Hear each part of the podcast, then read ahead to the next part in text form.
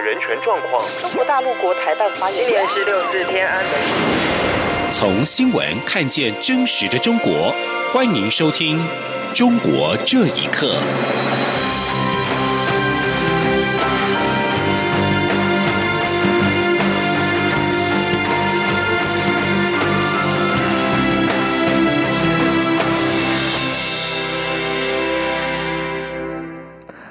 各位好，欢迎收听《中国这一刻》。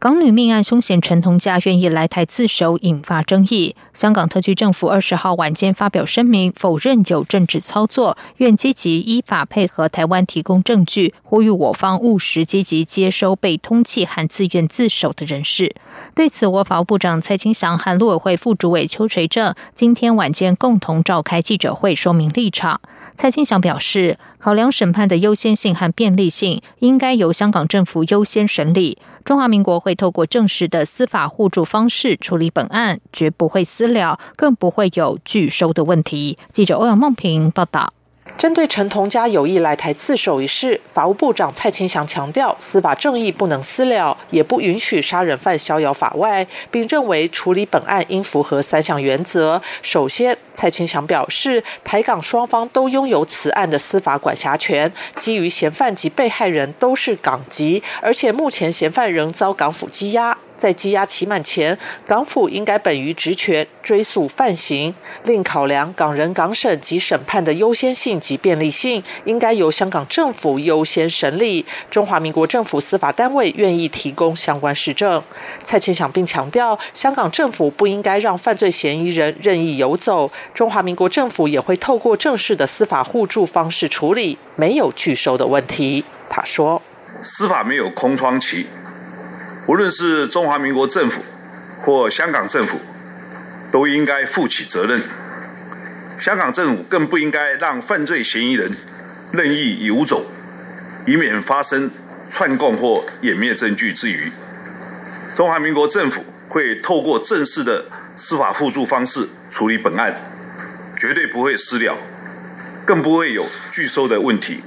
蔡清祥并强调，中华民国政府从未放弃管辖权，绝不卸责。过去法务部及陆委会曾多次去函港府索取本案相关事证，都遭港府置之不理。中华民国政府愿意在司法互助的前提下，全力提供相关资讯，并派员协助。蔡清祥指出，基于上述三个原则，行政院已经责成法务部及陆委会组成专案小组，与港方接洽，处理本案的司法互助事宜。并提出两项方案，包括香港政府应该优先审理本案，中华民国政府司法单位愿意提供相关市政以供审理。其次，香港政府有无管辖权一事，应该由香港法院作出正式裁定。如果本案经香港法院裁定没有管辖权，中华民国政府愿意针对本案与香港政府共同讨论后续处理。但要强调的是，在司法互助的前提下，嫌疑人因为涉及。杀人重罪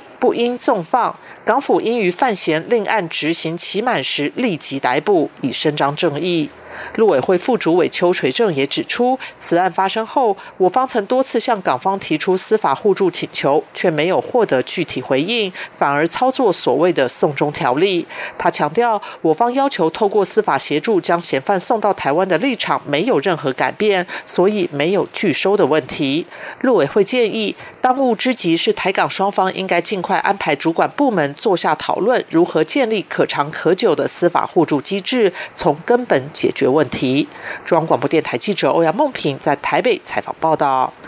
对于涉嫌在台杀害同行女性友人的港人陈同佳愿意来台自首一事，法法务部长蔡清祥今天表示，由于陈同佳遭我国通缉，只要他在中华民国的领土上，相关单位一定会依法逮捕。蔡清祥并表示，关于此案，台港都有管辖权，可以先就这起个案进行司法磋商。至于未来要如何进行通案性的司法互助，可以再慢慢的讨论。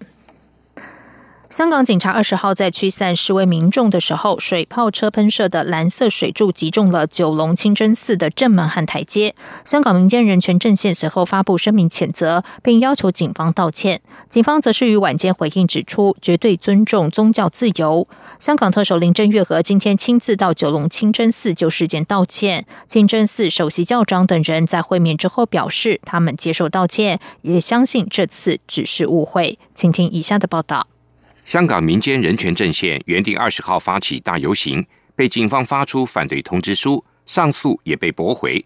不过，民间对于警方暴力跟政府的不满程度没有停止，有大批市民仍然走上街头争取民间五大诉求。当天下午四点左右，警方出动水炮车清场，在弥敦道沿路无差别向示威者及记者喷射催泪蓝色水剂。警方一度停在九龙清真寺门口。并向清真寺内喷射催泪蓝色水剂，射中当时正在清真寺外面的民主派立法会议员谭文豪以及印度协会前主席朱甘尼等人。事后，大批市民自发协助清洁清真寺。民政强烈谴责警方行为，指宗教多元与和谐是文明社会和自由社会的基础，对香港远景缺乏尝试及宗教敏感度感到遗憾，要求警务处处长道歉。港警回应，在事件发生后，立即联络清真寺首席教长及穆斯林社区领袖，解释事件及表达关注。警方强调，绝对尊重宗教自由，并会尽一切能力保护所有宗教建筑物。根据立场新闻和香港电台报道，香港特首林郑月娥、警务处处长卢伟聪等人今天上午抵达九龙清真寺跟教长会面。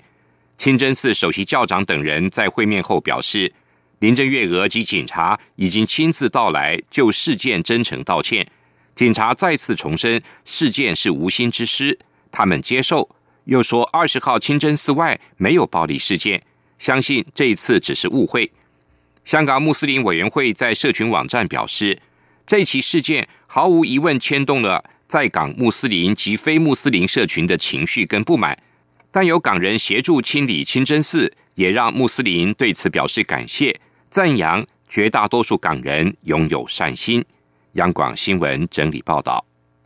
香港媒体报道，今天是七二一元朗袭击事发后满三个月，有香港网友在港铁元朗站发起了元朗口袭三个月静坐，但因为港铁宣布在下午两点的时候开始关闭该站，改地点到附近的优厚某。这次的静坐预计会进行到晚上的十一点。静坐的消息发布之后，港铁在凌晨两点多宣布，因为预计有公众活动进行，经风险评估与该相关政府部门讨论之后，决定在下午两点关闭元朗站，列车也不停靠该站。消息一出，热门加密通讯软体 Telegram 的有关群组在今天宣布更改静坐地点到元朗站附近的 YOHO Mall。这起静坐源自七月二十一号发生在元朗地铁站的一场攻击事件，当时有身穿白衣的人士冲入元朗站攻击反送中黑衣示威者，并波及多名无辜市民，造成四十五人轻重伤。事后警方被控不作为，事件被质疑是警黑合作。美国职篮 NBA 因为休斯顿火箭总经理摩瑞发表称香港示威言论，遭到中方抵制。NBA 于日前在加拿大温哥华举行热身赛，就有示威民众在赛场外再次声援香港。此外，还有一群支持香港的加拿大民众也在网上发起筹款，印制支持香港的 T 恤，准备在二十二号 NBA 多伦多开季赛的时候派发给球迷。请听以下的报道。根据自由亚洲电台报道，在温哥华罗扎市体育馆场外，日前有民众发起声援香港示威活动。组织活动的成员之一蔡杰瑞表示：“NBA 火箭队总经理停岗事件，让更多人看到中国的欺压霸凌。除了引起国际关注，也看看 NBA 官方会不会真的就指向钱看齐。”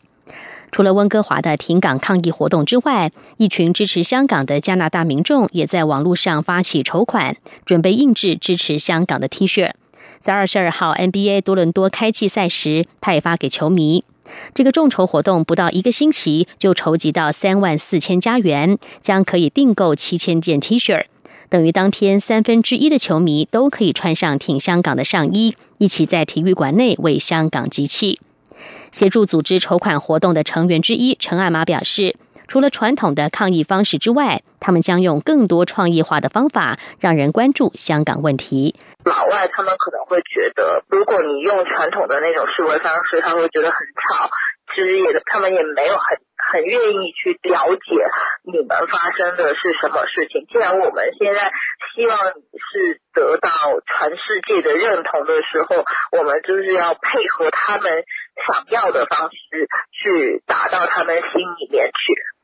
曾经担任英国曼联在中国推广代表的郭一平表示，虽然说体育和政治应该区隔，但体育界最重视自由精神，所以中国打压 NBA 才会引起那么多人反感。加拿大多伦多暴龙队去年拿到 NBA 总冠军，更让加拿大国民觉得 NBA 成为生活的一环。中国却硬生生的把手伸进来，这让人无法接受。他说。传统这个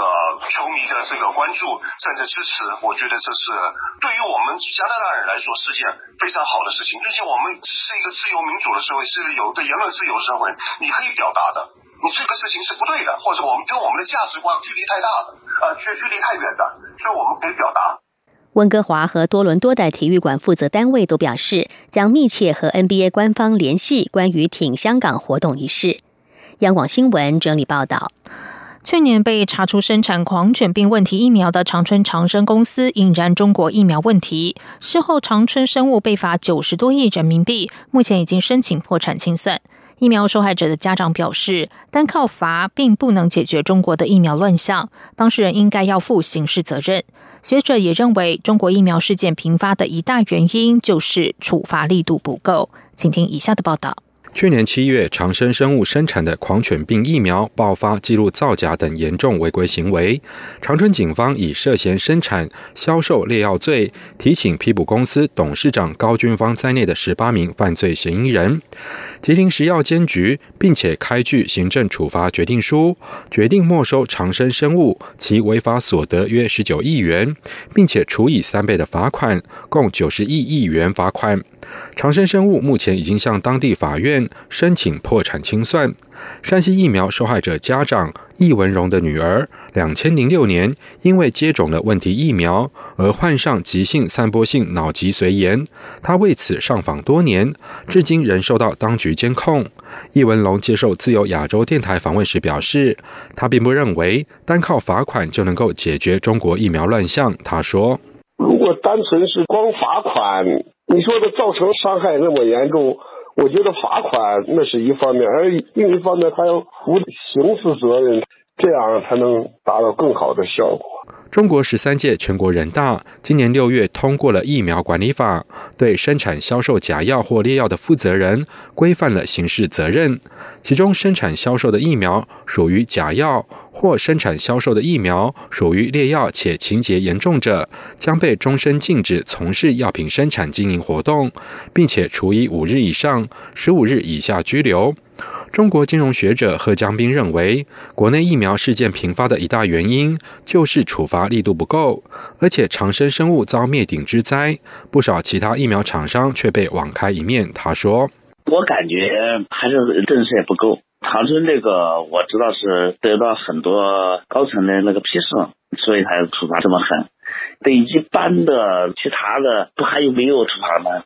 几乎在同一时间，被曝生产销售了四十万只不合格百日咳、白喉、伤风混合疫苗的武汉生物公司，只被没收违法所得，并处罚款，既无对外公布罚款金额，行政处罚决定书也未公布，而且至今仍在正常生产。以上新闻由央广整理报道。非洲猪瘟导致中国猪肉价格狂飙，造成中国物价节节攀升。路媒相关报道显示，贵州正在试图严控物价上涨，优先锁定当地居民每天早餐都要吃的牛肉粉、羊肉粉。受到猪肉供应不足的影响，牛羊肉的价格今年在中国也节节攀升。报道指出，十月贵州黔西县牛羊肉馆出现涨价的现象，随后市场监管部门针对两名牛肉粉馆经营者展开调查。截至十一号，排查牛羊肉粉店二十六户，没有发现涨价行为，或是已经主动恢复原价。有老板说，涨价没几天，市监局的执法人员就向部分商家发出约谈，要求他们将价格恢复原价。还说，如果成本高的话，可以在分量和用料上适当控制，但是价格要维持不变。以上中国这一刻，谢谢收听。这里是中央广播电台台湾之音。